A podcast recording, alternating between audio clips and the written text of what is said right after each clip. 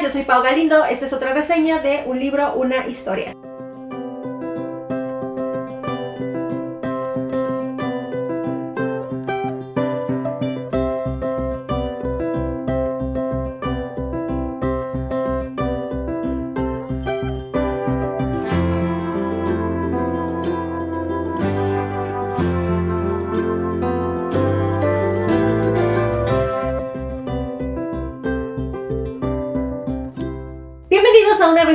La octava de la séptima temporada de Un libro, una historia. El día de hoy traigo para ustedes preparado una lectura de un libro clásico que yo leí hace muchos, muchos, muchos, pero muchos, muchos años y del cual traigo el disclaimer de que no he visto la película en ninguna de sus versiones, pero que en su momento fue un libro que me gustó.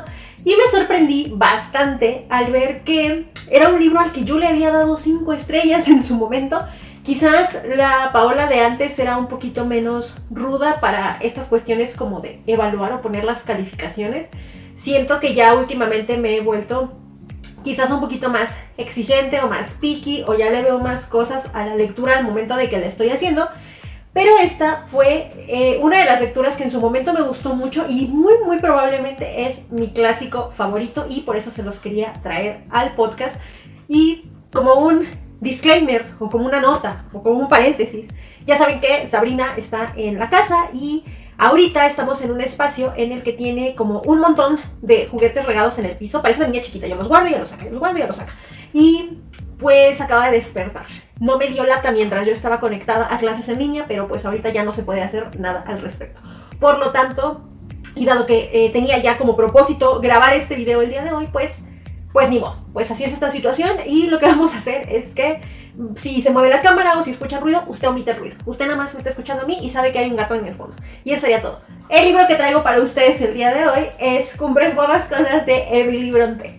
Emily Bronte nació el 30 de julio de 1818 en Thornton y murió el 19 de diciembre de 1848 en Howard, ambas localidades de Inglaterra. Su madre murió cuando ella era muy pequeña y creció al cuidado de su padre y acompañada de sus cinco hermanos. Asistió un tiempo al internado del colegio Clery Dowres en Cowan Bridge, Lancashire, donde sus hermanas mayores se contagiaron de tuberculosis muriendo poco tiempo después, razón por la cual Emily dejó de asistir y años más tarde asistió un breve periodo a un colegio privado en Bruselas. Uno de sus primeros trabajos fue como institutriz en Lohill, pero tras la muerte de una de sus tías y al regresar a su ciudad, ella quedó a cargo de la administración del hogar. Desde pequeña disfrutaba de la escritura y junto con sus hermanos escribió historias sobre un mundo de ficción con países imaginarios de los cuales se han encontrado cientos de cuadernos. También se sabe que escribía poemas y pequeños relatos aislados. Su primer publicación fue en conjunto con sus hermanas Charlotte y Anne, esto debido a que Charlotte descubrió las poesías que Emily escribía y decidieron realizar un libro de poesía en conjunto. No tuvo mucho éxito, pero esto no las desanimó y siguieron escribiendo. Para evitar los prejuicios que recaían en aquella época sobre las mujeres escritoras, las tres hermanas utilizaron seudónimos masculinos, Currer Bell, Ellis Bell y Acton Bell, empleando cada hermana las iniciales de su nombre en ellos. Hoy, en el podcast, hablaremos de su única novela, la cual publicó en 1847 bajo el seudónimo de Ellis Bell, considerada una de las obras más importantes de la época victoriana y un clásico de la literatura inglesa. En ella conoceremos la épica historia de Catherine y Heathcliff. Esta obra se titula en español Cumbres Borrascosas. Cumbres Borrascosas es una trágica historia de pasiones encontradas en la Inglaterra rural más conservadora. Se inicia con Catherine, la hija de una familia distinguida, y Heathcliff, un campesino adoptado por esa familia. Ellos pasan de ser compañeros de juego en la infancia a enamorarse. Conforme van creciendo, Heathcliff sufre el desprecio de familiares, criados y vecinos. Además, padece el rechazo de Catherine, quien a pesar de corresponderle, opta por un matrimonio a conveniencia. Entonces Heathcliff tramará su venganza. Las secuelas de este amor imposible, impedido por las normas sociales de la época, afectarán a sus protagonistas y también a sus descendientes a lo largo de varias generaciones. Vámonos a los datos técnicos del libro. Como les comentaba, este es un libro clásico y bueno, buscando como en las definiciones, ya se los habíamos mencionado alguna vez con orgullo y prejuicio, los libros clásicos son como aquellas lecturas o aquellas novelas que pues trascienden como al paso del tiempo y que a pesar de que ya pasaron como mil años de su publicación siguen siendo como relevantes o siguen teniendo como popularidad, etcétera, por ponerlo en palabras muy simples. Y hay muchos libros clásicos y en esta situación, pues Cumbres Borrascosas es uno de ellos. Este libro se publica originalmente en 1847 bajo el título de Wuthering Heights y bajo otro nombre que no era el de la autora, sino Ellis Bell, como ya lo vimos en la sinopsis, porque anteriormente o en aquellos años era muy complicado, aparte de que hacer como publicaciones, era muy complicado que reconocieran el trabajo de mujeres, eso también ya lo habíamos platicado alguna vez en el podcast, y muchas veces las mujeres cuando querían publicar utilizaban seudónimos masculinos como para pasar desapercibidas y que sus obras tuvieran algún otro tipo de recibimiento. Este fue el caso de las hermanas Bronte, que eh, ellas cuando hicieron sus publicaciones utilizaban estos nombres o apelativos masculinos. Y cuando sale esta publicación en su momento, pues tenía otro nombre como para camuflajear y ya hasta tiempo después fue que eh, se publicó con el título original de la autora que fue Emily Bronte. Como ya es un clásico del que han pasado muchísimos años, hay muchas editoriales que han sacado su propia edición. Ustedes pueden conseguir la que les sea más fácil acceso e incluso eso hace que pueda tener costos muy, muy, muy bajos.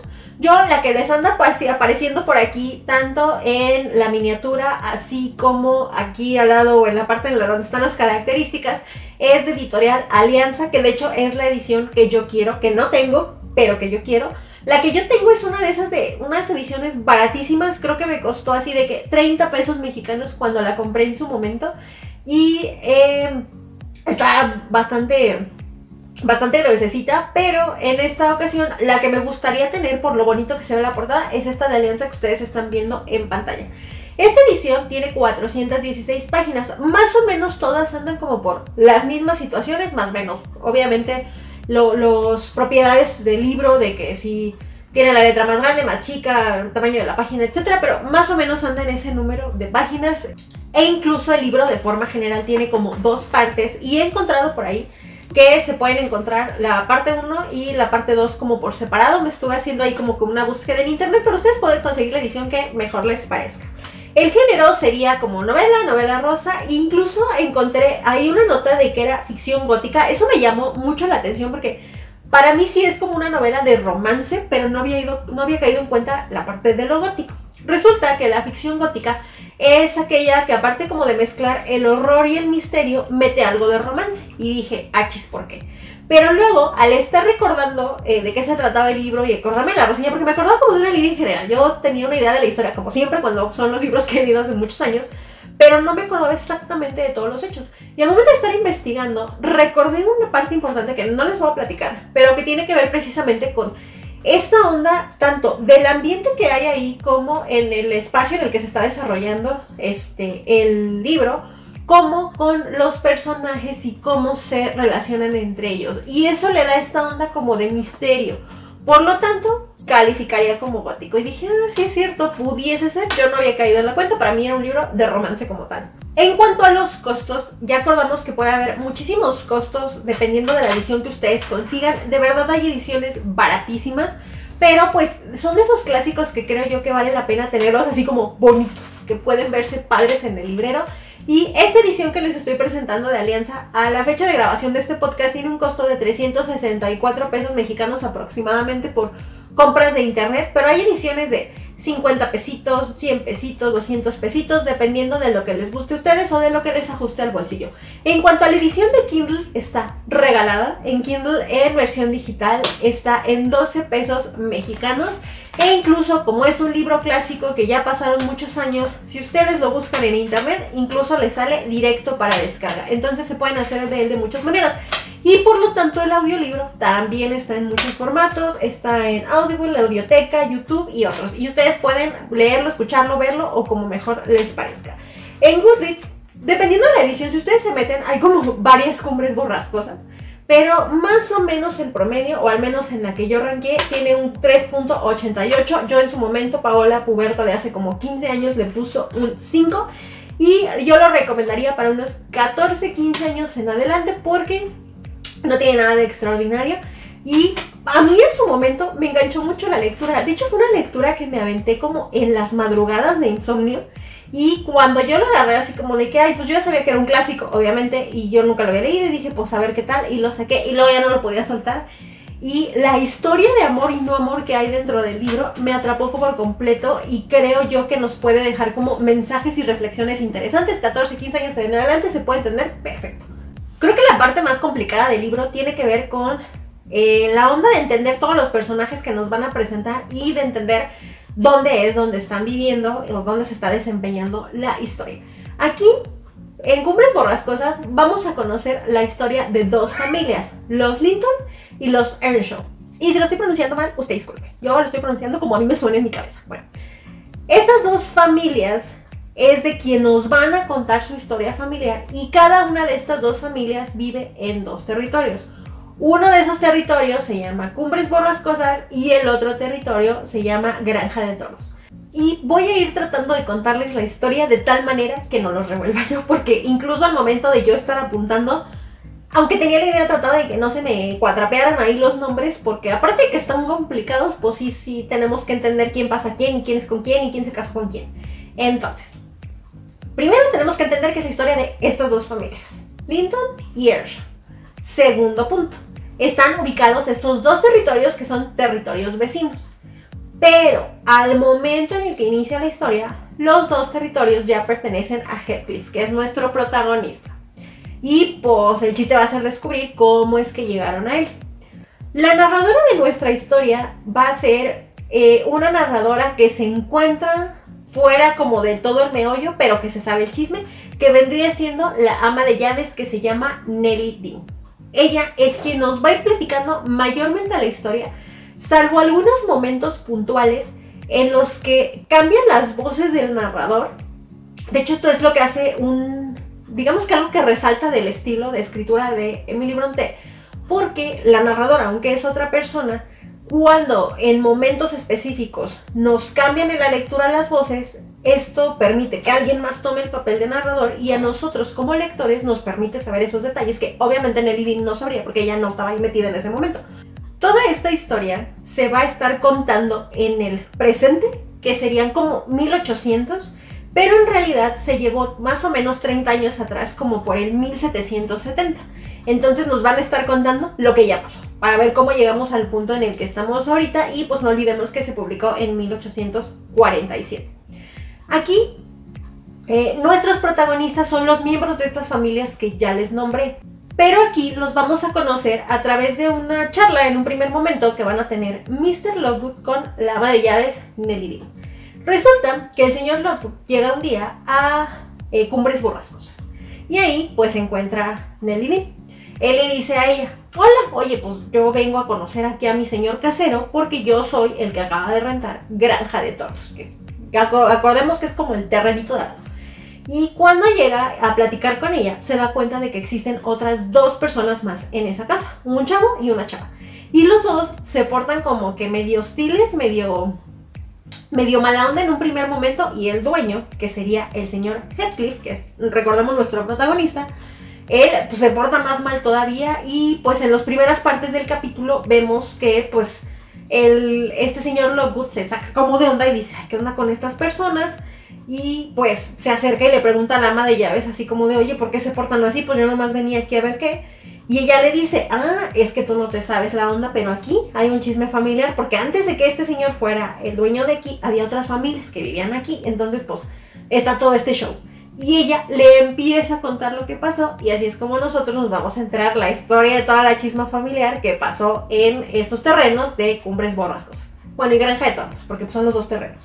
Para que vayamos entendiendo cómo estaba, pues la nana le empieza a cantar quién vivió dónde en un primer momento. En el terreno de Cumbres Borrascosas, que es a donde llega él a preguntar, porque pues ahí se encontraba el señor Heathcliff, vive o vivía hace 30 años la familia Earnshaw que ya les dije que no sé cómo se pronuncia, así es que ustedes, bueno, vivía la familia Earnshaw. Earnshaw, Earnshaw, bueno, vivía la familia, ellos. Y ellos tenían dos hijos. Hindley, que tenía como 14 años, y Catherine, que estaba más morrita. Ellos vivían aquí felices y contentos. Y sus vecinos eran la familia Linton, que igual era mamá, papá, y tenían dos niños. Un niño que se llamaba Edgar, que era un poquitito más grande que, que Catherine, y una niña que se llamaba Isabela, que estaba también más morrita como de la edad de ella. Bueno, resulta que un día llega el señor Ersha con un niño a la casa, como de unos 7 años, que tenía como un aspecto gitano, según describe como el libro, así como, pues sí, como más hippie. Y él llega y resulta que lo había adoptado pues para criarlo como su hijo. Cuando lo lleva en un primer momento, Hindley, que era el vato y era el más grande, pues sí lo empieza a tratar como medio mal, porque como que desde un primer momento se entiende que sentía que le venía como a quitar su lugar y la herencia y que tú qué haces aquí, me estás quitando casi casi a mi papá y lo trata súper mal. Pero este Heathcliff, que era ese niño gitano de 7 años, que hoy es nuestro protagonista señor, ese niño pues era así como rudo y se sabía como las mañas, entonces él se defiende y pues no deja que lo humillen y que lo traten como mal. Caso contrario, la hermanita, Catherine, pues no, sé, ella es como, está más morrita, es de la edad de él y se empiezan como a llevar bien y a pesar de que lo que todo el mundo le dice, empiezan a ser amigos y forman una amistad muy bonita. Entonces ahí empieza todo el meollo de nuestra historia. El ama de llaves, Nelly Dean, es la que nos va a ir contando pues la chisma de cómo se llevaban, quién se peleaba con quién, qué le decían a este pobre Heathcliff, etc. Y empiezan a crecer, este chavito, Hindley, ya tenía con sus 14 años, crece un poquito más y se va a estudiar al extranjero. Donde conoce, aquí hacemos como un paréntesis, a una morra que se llama Frances y se casa con ella, pero por allá. Ella andaba como en otros rumbos. Mientras por acá, en Cumbres Borrascosas, mientras Catherine iba creciendo, al ser amiga de, de Heathcliff y al ir creciendo como a la par, esa amistad cambia a tener como un romance que empiezan a tener a escondidas y que de hecho es como emocionante dentro del libro. Cosas pasan y pues muere el papá de esta chica. Para esto, bueno, ya nos habían contado que había sido de la mamá, muere el papá de esta chica y resulta que por esa razón eh, Hindley tiene que regresar a Cumbres Borrascosas. Y cuando regresa, pues se da cuenta que esta morra no solamente se sigue llevando con él, sino que son muy buenos amigos. Ojo, él no sabe nada de cómo el romance. Y en una situación como de que no, tú no puedes estar con ese charapastroso, no la dejan, ni él ni su esposa, que se siga juntando como con este chico. Pero pues a Catherine la verdad es que le vale. Y es aquí, en este momento de la historia, cuando eh, aparece la familia que vive en Granja de Tordos, que son los lindos. Vamos a saber de ellos que un día, aquí como entre jugando y broma y broma, Catherine le dice a Cliff, o no me acuerdo quién a quién, pero le dicen, oye, pues ¿por qué no nos vamos a fijar a ver la casa de los vecinos y asomarnos, etcétera? Y se escabullen para ir como a espiar en la otra casa. Cuando andaban haciendo eso, un perro que estaba ahí en la finca le sale, los corretea y logra alcanzar a Catherine y la muerde como la muerde y pues se dan cuenta como las personas que trabajan ahí en la casa la ayudan y dicen, ah, es la morra que vive aquí en la casa de Cumbres por las cosas, ¿no? Qué vergüenza que el perro la mordió. La rescatan, la llevan y pues ella dice, no, pues ya no a mi casa, muchas gracias, qué amables. Y ellos le dicen, no, no, no, quédate aquí hasta que tú te vayas a recuperar, cómo te vas a ir así, etc. Pero al momento que ven a Heathcliff, que sigue teniendo como su look hipioso gitanesco, lo corren porque pues siempre ese pobre, todo el mundo anda corriendo a todos lados, entonces como de ahí tú qué haces aquí, no caile. Pero ella sí se queda. Entonces Heathcliff va y avisa así de, ah, no, pues es que nos pasó esto y se la quedaron allá. Y él, por alguna razón, acá en Cumbres Cosas es como, ah, qué bueno, sí, pues que la cuiden. Este vato se quedó acá y pasamos un tiempo junto con Catherine en la finca de los Linton, que es Granja de Tornos. Mientras ella se encuentra ahí, pues primero conoce a la hija de los Linton, que es Isabela. Isabela es así, toda propia, toda una señorita digna de sociedad. Y Katherine, no es que no lo fuera, pero pues por juntarse con Heathcliff ella era como más ruda. Entonces empieza en un primer momento a chocar como las costumbres de que hay esta morra así es como que toda buena y comportada. Y pues esta chava y su mamá le empiezan así como de, no, mira aquí, como a mostrarle cómo se debe portar. Y pues empiezan a tener ahí como, aquí en la tarde bordamos y tomamos el té y ese tipo de cosas. Y ella es como de que, bueno, entonces el tiempo que pasa en su recuperación, ella lo pasa pegada a las costumbres de los Linton. Y también ahí conoce pues al hermano Edgar. El hermano Edgar, ni tarde ni perezoso, le echa pues el ojo a Katherine y dice, oh, qué bonita está la niña de, aquí de los vecinos. Y empieza a intentar como de la forma más educada posible pues entablar algún tipo de comunicación con Tiempo pasa, Katherine se recupera y regresa. No, me acuerdo cuánto tiempo pasa, pero pasa un lapso en lo que ella se le arregla ahí toda la mordida y todo. Y luego ella regresa a su casa en Cumbres Borrascosas. Y cuando regresa, por alguna razón, ya cambió. Entonces ella ya digamos que se autoanaliza y dice, no, pues ya no puedo andar así como que brincando con Heathcliff como siempre y como que salvajemente corriendo aquí en los prados, etc. Y ella vemos que llega ya con unas actitudes un poquito más, pues, fresas, se puede decir, a, a su casa nuevamente.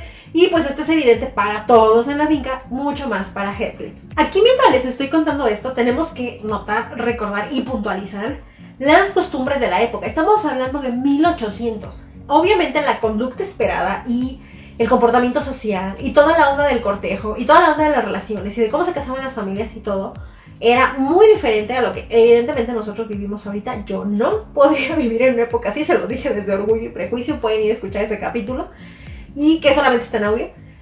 Y aquí en este sentido, cuando yo empecé a leer Cumbres Borrascosas, Katherine me cayó bien. Porque Katherine se me hacía así como que, pues, la típica chica que no le gustaba, como. No se adaptaba a las normas sociales, pero no las rompía del todo. Y ella trataba de seguir siendo ella a su manera y a lo que le permitían las circunstancias. Y a mí me gustaba mucho esta onda de cómo se llegaba con Heathcliff hasta que pasa lo que les voy a platicar ahorita. Pero eso me gustó en un primer momento a la protagonista. De hecho, creo que, creo que le puse cinco estrellas porque sí me gusta cómo es el desenlace de los personajes. Porque ya les dije que a mí esa historia de, oh, chocamos, nos vimos y todo es maravilloso y nos vamos a casar, a mí ese tipo de cosas no me gusta. Y aquí pues sí se me hizo como más revuelto, como con más salsita la situación y por eso creo yo que tiene que ver un poquito la calificación, pero bueno.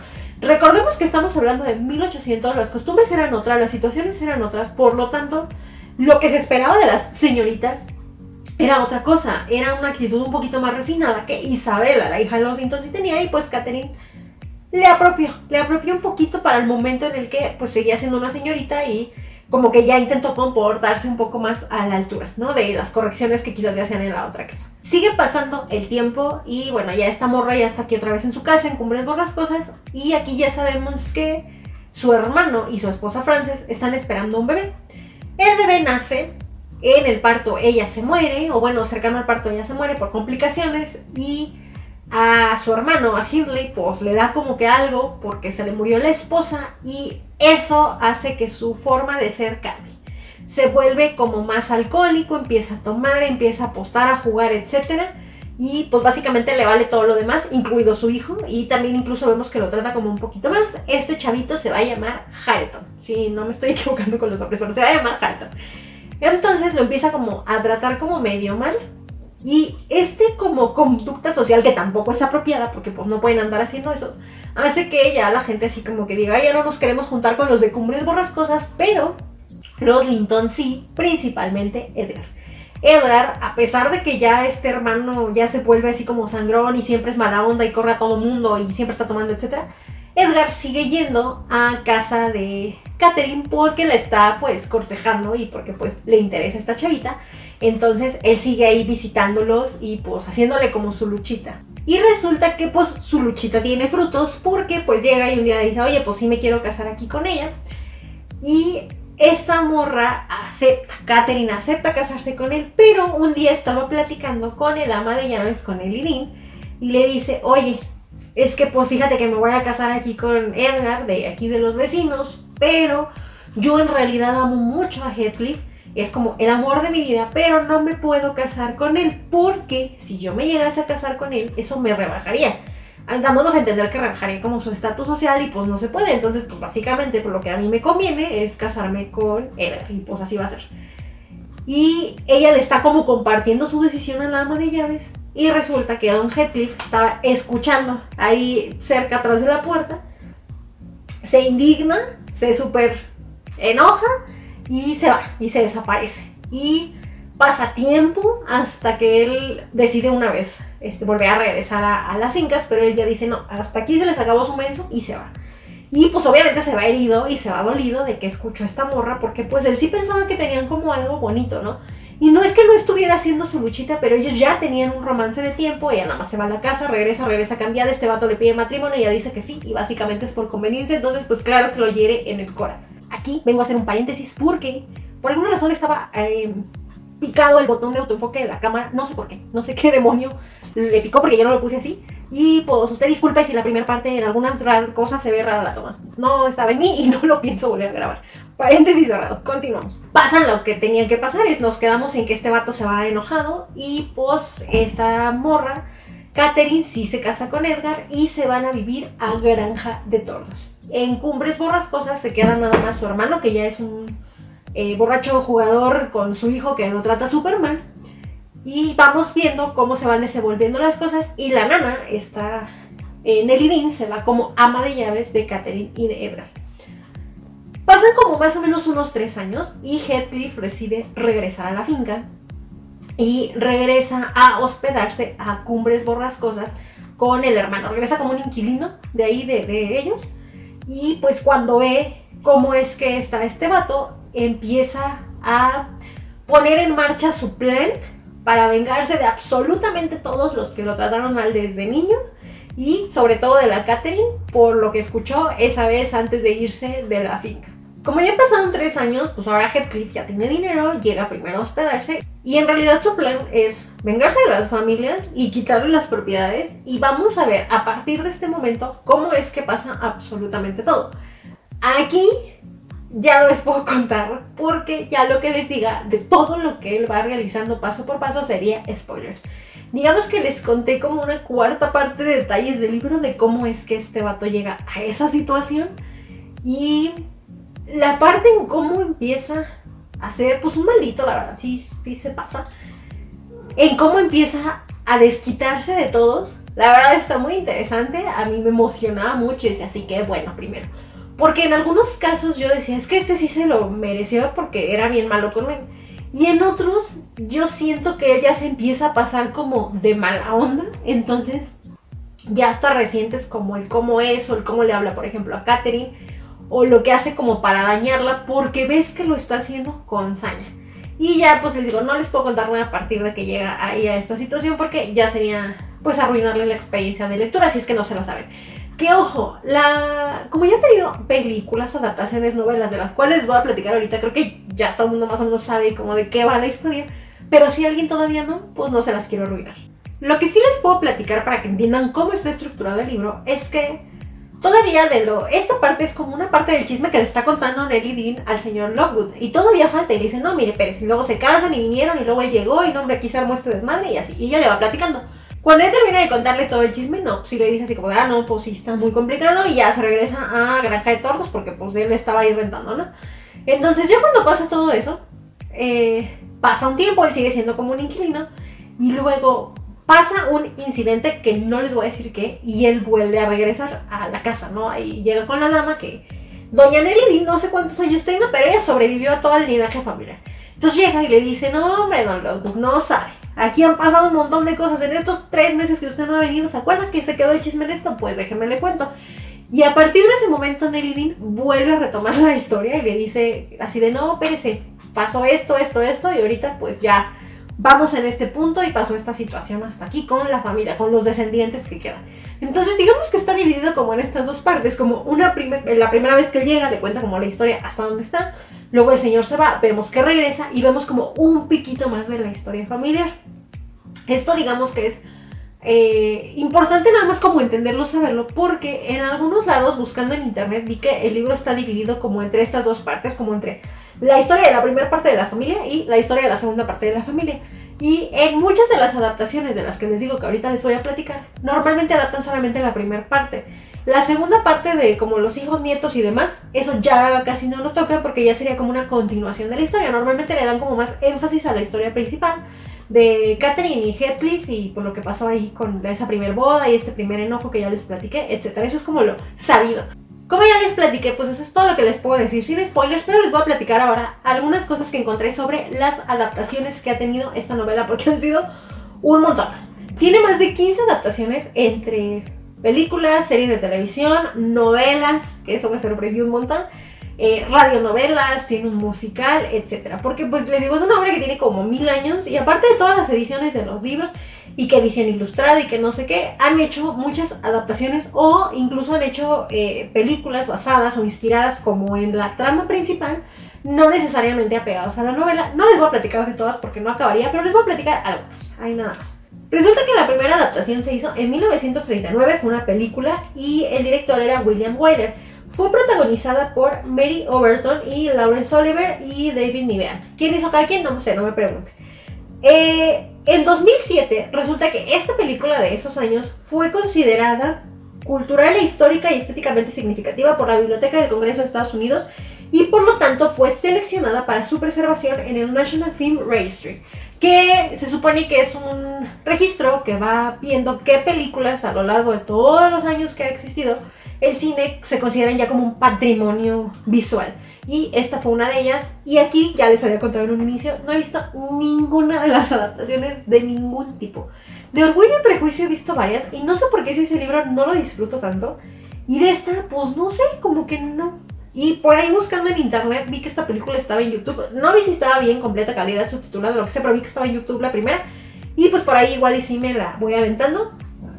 Pero ya que aparte es patrimonio y no sé qué, creo que vale la pena echarle un ojo. Después, la nota que a mí me causó como más novedad, porque yo no lo sabía y usted disculpe mi ignorancia, es que en México, porque México tiene tres adaptaciones a novelas de este libro, las mismas hechas por el mismo director que es Ernesto, bueno, el mismo productor que es Ernesto Alonso. Y yo no lo sabía y dije, ¿cómo está esto? La primera de ellas fue en 1964, fue protagonizada por Lorena Vázquez y Manuel López Ochoa. Después pasaron los años y pues como siempre en estas cadenas de telenovelas que vuelven a hacer el refrito, el refrito, el refrito de la novela con los nuevos talentos, se hizo una nueva versión en 1979 protagonizada por Alma Muriel y Gonzalo Vega.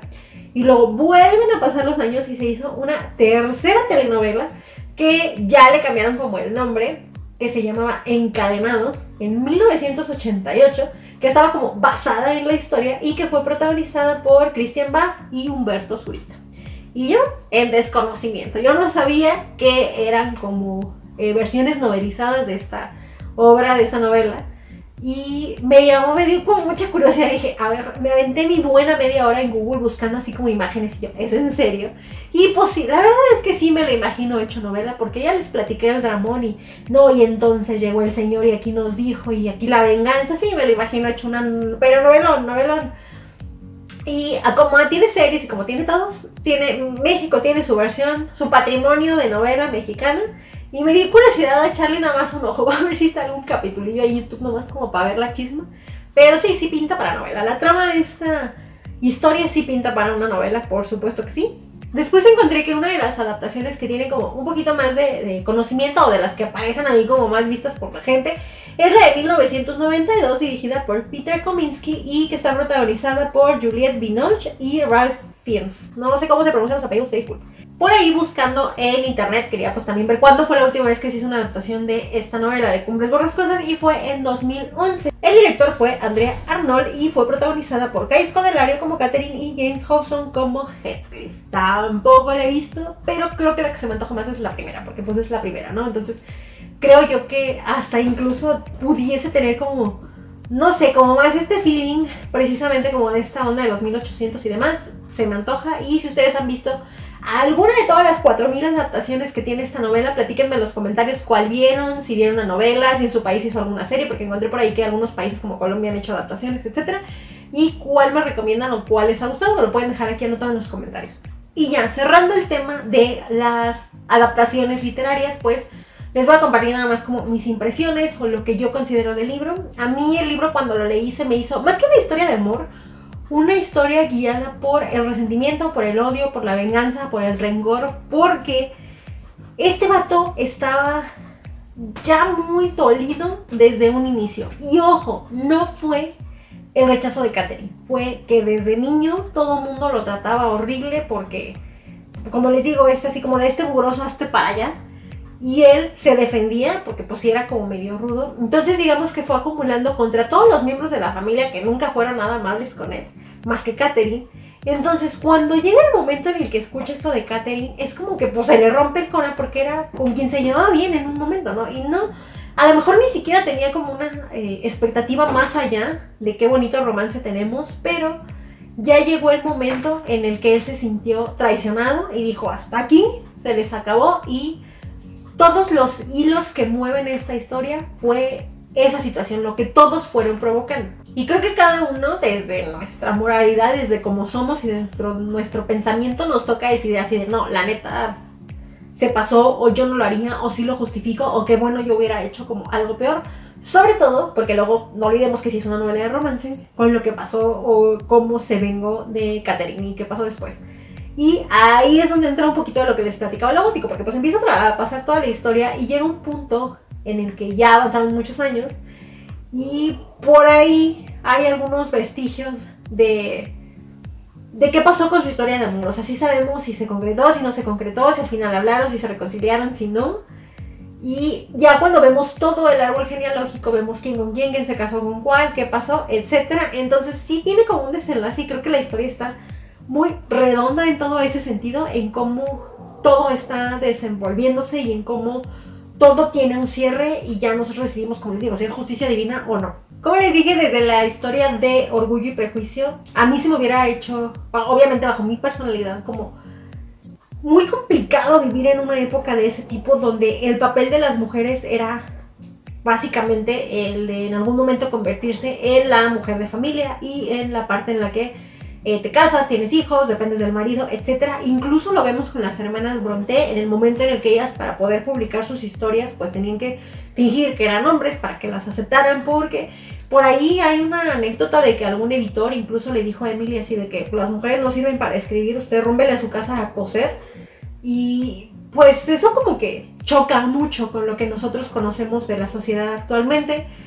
Creo yo que como les digo, por eso me emocionaba un poquito la personalidad de Catherine en un primer momento y me hubiera hecho muy imposible crecer en una sociedad así, en el que eh, las mujeres incluso no pueden decidir libremente sobre quién les gusta, sobre quién quieren, porque todo está basado en la conveniencia, en la conveniencia familiar, en que las costumbres de lo que tú tienes que hacer en la casa y las señoritas no se comportan así, etcétera, se me hace muy complicado y lo estuvo reflexionando mucho y incluso no nos podemos ir como tan lejos porque en la actualidad creo yo que sigue existiendo esta onda en la que eh, sobre todo en ciertos estatus económicos todavía existen esta situación ya no tan, tan, tan marcada pero que por conveniencia pues la historia de amar te duele, ¿no? No te puedes casar con el chavito que vive en la colonia fea, pues a ti te toca casarte con alguien de tu estatus.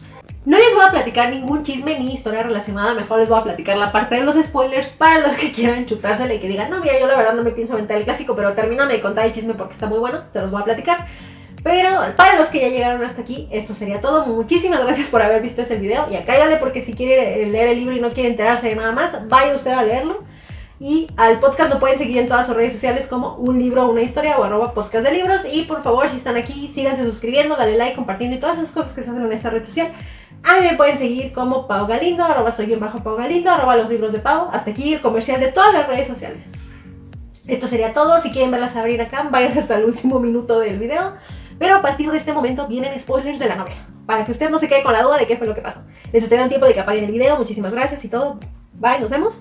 De acuerdo, spoilers en 5, 4, 3, 2, 1. Ya les platiqué pues que este vato regresa y dice yo me voy a vengar. Bueno, lo primero que hace como llega a ir a Cumbres Borrascosas con el hermano es que ve que ya está así como metido en el vicio y se propone pues hundirlo más y seguirlo como acercando más a la bebida, al juego, a la apuesta para que se endeude y al final de cuentas eso haga que pierda su dinero o en algún punto llegue a perder su propiedad. Lo que no solo lo dejaría pobre a él, sino que dejaría sin un futuro o sin una herencia a su hijo que es Harrington, que como ya sabemos su mamá se murió. Entonces dice, paso número uno, fregarme este vato que es el hermano, por todas las que me hizo cuando ya éramos chavitos. Y dice, ok, aquí ya cumplí. Ahora vámonos a Granja de Tordos, donde estaba la hermana de Edgar, que se llama Isabela. Dice, ah, tú te quedaste con mi morra, pues yo me quedo con tu hermana. Y empieza a cortejar, solamente para hacer enojar a Edgar y para ponérselos a Catherine, empieza a cortejar a Isabela. Isabela se la compra y termina, el hermano le dice, no, para eso, el hermano le dice así como de, oye, no, mija, este, este vato no, no te conviene, no sé qué. Y ella, como ya estaba haciendo, pues digamos que ya por este vato, se la cree y terminan fugándose para casarse. No me acuerdo si se casan escondidas o nomás se fugan y se. O, se casan, no pero hay una cuestión así de que lo hacen a escondidas y esta chava dice: Es que si le digo a mi hermano se va a enojar, entonces terminan casándose y pues con eso le dan la torre a los dos. Y entonces Heathcliff dice, siguiente punto del plan, completado. Ya cuando regresan, regresan casados, pasa el tiempo y este amor de estos dos pues da un fruto de un embarazo y de un hijo que se va a llamar eh, Linton. Cuando pasa esto, eh, Edgar en todo momento tiene como muchas peleas constantes con Heathcliff, este, porque le dice así como de, ah, tú mi hermana y en todo momento están peleando. Catherine, aparte de que se siente como acongojada, pero dice, pues yo qué, porque pues ya me casé con este vato, digamos que le afecta mucho que estos dos en todo momento se estén peleando, principalmente por lo de la hermana, pero a ella le afecta mucho hasta que en algún punto ella cae enferma. Y para esto ella ya estaba embarazada con el hijo de este vato de Edgar, que era una niña, y iban a ser una niña. Entonces, tanta es su... Pues sí, o sea, que le da ahí el tramafat porque estos dos se pelean, que eh, cuando ya van a ser el bebé, Catherine se muere. y nace la bebé, salvan a la bebé. Y pues en honor el papá Edgar dice, pues le vamos a poner Katy bebé, ¿no? Porque en honor a su mamá. Sigue transcurriendo el tiempo, empiezan como a crecer. El hermano de Catherine sigue así súper endeudado, a tal punto que las deudas lo ahogan y le tiene que vender el terreno de Cumbres Borrascosas a Heathcliff. Se lo vende, ella es ahora dueño de Cumbres Borrascosas y poquito tiempo después se muere. Y su hijo pues se queda ahí, su hijo Hareton se queda ahí. Y este Heathcliff, en venganza de cómo lo trataban y cómo lo tenían a él cuando era niño, bueno, aunque no lo tenían como tal así, pero bueno, eh, lo empieza a dejar analfabeto y salvaje, no, no le enseña a leer, no le enseña a escribir. Lo tiene así todo descuidado y pues no, no lo va a atender, entonces eso es como que una manera de él de vengarse y aparte lo trata como súper feo.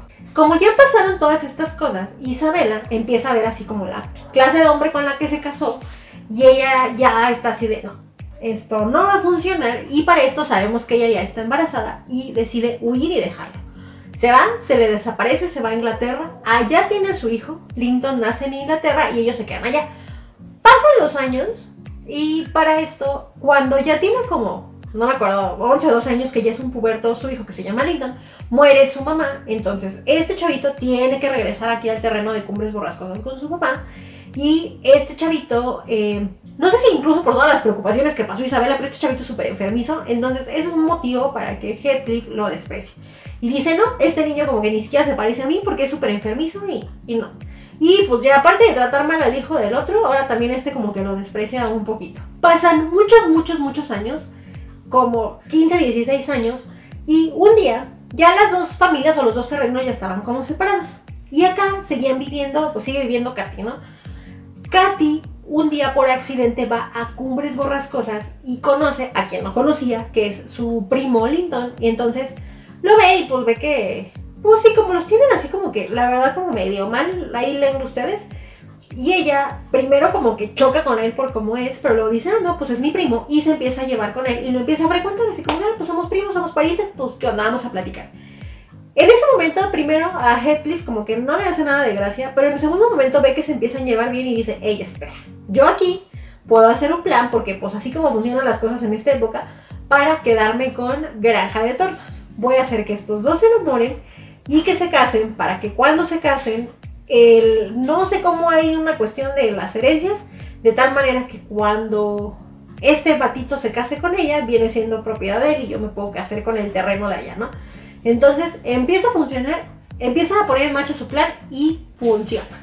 Y si recuerdan, pues les platiqué que la nana dividía la historia en dos partes. Esta primera parte, cuando llega el libro, que el señor Lockwood va llegando allá a la finca, es cuando está pasando eso, que le dice, usted va llegando, y resulta que pues estos dos chavitos, que usted ve que les platiqué en un inicio, si había dos chavitos, eran ellos dos, eran Katy y era pues Linton, y bueno, también estaba el otro, ¿no? que era Harrington. Pero bueno, ellos estaban ahí, pues estaba todavía Heathcliff y que le dice, por eso lo tratan como medio mal, porque pues mire, ella es la pariente y pasa toda esa situación. El señor este se va, pasan meses y luego resulta que regresa y ya habían pasado y cambiado las circunstancias y la nana le dice, no hombre, espérate lo que pasó en este tiempo. Cuando el señor vuelve a regresar, el señor Lockwood vuelve a regresar, resulta que Heathcliff ya había fallecido. Para esto él ya había logrado todo su plan, así de se vengó de absolutamente todos, él ya era el dueño, amo y dueño y señor de todo. Pero pues al final de cuentas, pues se murió. Y pues se quedaron ahí los terrenos y se quedó su descendencia. Entonces le dice la nana, mira, déjate cuento. Resulta que cuando Heathcliff estaba ahí, que pues ya estaba, ya era un señor, ya estaba envejeciendo, él en esos momentos alucinaba que veía a Catherine, a Catherine mamá, y que ella le hablaba como entre sueños y que se le aparecía y ella como que lo que se contaba es que veía como a su fantasma. Y de hecho sí vemos momentos en los que como que platica con ella y tiene ahí como una charla de cierre. Y incluso cuando un día llega la nana y lo ve, no, pues es la nana la que se me muere, pero bueno, llega y lo ve y, él murió y muere con una sonrisa en el rostro porque pues como que estaba platicando con la cata. pues entendemos que a lo mejor se fue con ella no sé. Bueno, y ya por último, ya cuando ya ha pasado como toda esta situación y que él se muere, los que se quedan al final, los dos que sobreviven, son Katy y Hareton, que Hareton, pues como sabemos, es el hijo que estaba ahí como desterrado. Y ellos dos terminan, después de muchos incidentes que ustedes sigan descubriendo, ellos dos terminan como llevándose bien y al final pues quedan como juntos. Y Heathcliff en sus últimos días ya no quería que eso pasara porque eso de alguna manera iba como a unificar la historia de las familias y él era algo que no quería. Y pues las propiedades de cierta manera vuelven a regresar a ellos porque pues se casan y él se muere y entonces pues como este el que le subsistía, etc. Entonces él trata de impedir pero luego ya le deja de dar importancia porque él estaba más concentrado como en sus alucines con Catherine. Entonces pues bueno ya, él se muere y estos chicos quedan y ya cuando la ama Nelly Bean que sobrevivió a toda la historia familiar y es la que le cuenta así de no pues él ya no quería pero luego al final como que le da igual y pues aquí están los chavitos. Y de alguna manera tiene un final como amistoso después de toda la historia que nos aventamos en novelón de mala onda y de rencor. Como les digo, si ustedes se encuentran el libro dividido, toda la primera parte es la historia hasta la venganza de él y la segunda parte ya viene siendo la segunda relato de la hermana de Lydin y lo que pasa como con la descendencia y con los hijos. Y pues es una historia, es un chisme, un novelón familiar de que si pasó, de que no me dijiste, de que te quité el terreno, de que me metí con no sé quién. Y eso es como lo que hace interesante la historia, porque no olvidemos que es un libro que se escribió en el 1800. Y aunque la época era diferente y las costumbres eran otras, pues es algo que podemos trasladar como a la actualidad y que nos va a seguir pareciendo fascinante toda la historia. Como les comento, para mí es mi clásico favorito, probablemente es mi clásico favorito de todos. Eh, tengo por ahí algún par en mi top, pero de romance y sobre todo de clásicos es el que más me ha gustado por cómo está construida la historia y por el tipo de final que tiene, que no es propiamente tan feliz se puede decir y que no se centra tanto en el romance, que en este caso sería Catherine y Heathcliff, como en otro momento sí sería la onda de orgullo y prejuicio. con Mr. Darcy y demás, ¿no? Aquí sí cambia como la versión y eso me gusta más, la verdad es que el otro, ah, no soy tan fan. Y por esto este sí me emociona. Y si ustedes no lo han leído, se los recomiendo mucho. Si no saben como por un clásico que digan, ay, es que como que esa onda de ese tipo de literatura como que no me va a gustar, como que no la entiendo. A veces a lo mejor aquí esto por el chisme se van a mantener súper pegados y de verdad, de verdad, se van a entretener un montón.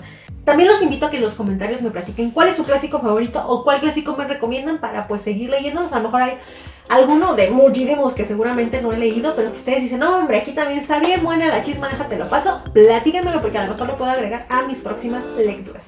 Hoy no tengo chisme para ustedes porque pues nomás quería contarles el novelón de Cumbres Borrascosas, el cual los invito a que lo lean y a que me dejen aquí todos los comentarios y todas las preguntas que ya les puse. Esto sería todo por este video, muchísimas gracias a los que ya llegaron hasta aquí y se chutaron la parte con spoilers, sin spoilers y todo lo demás que pueden ver. Y los invito a que vayan a buscar en el canal alguna otra reseña que les llame la atención de algún otro libro que quieran agregar a sus lecturas.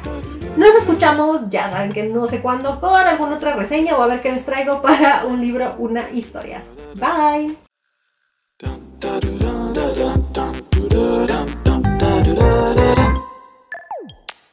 Fui a a alguien que anda jugando con sus juguetes, valga la redundancia, y este es su peluche.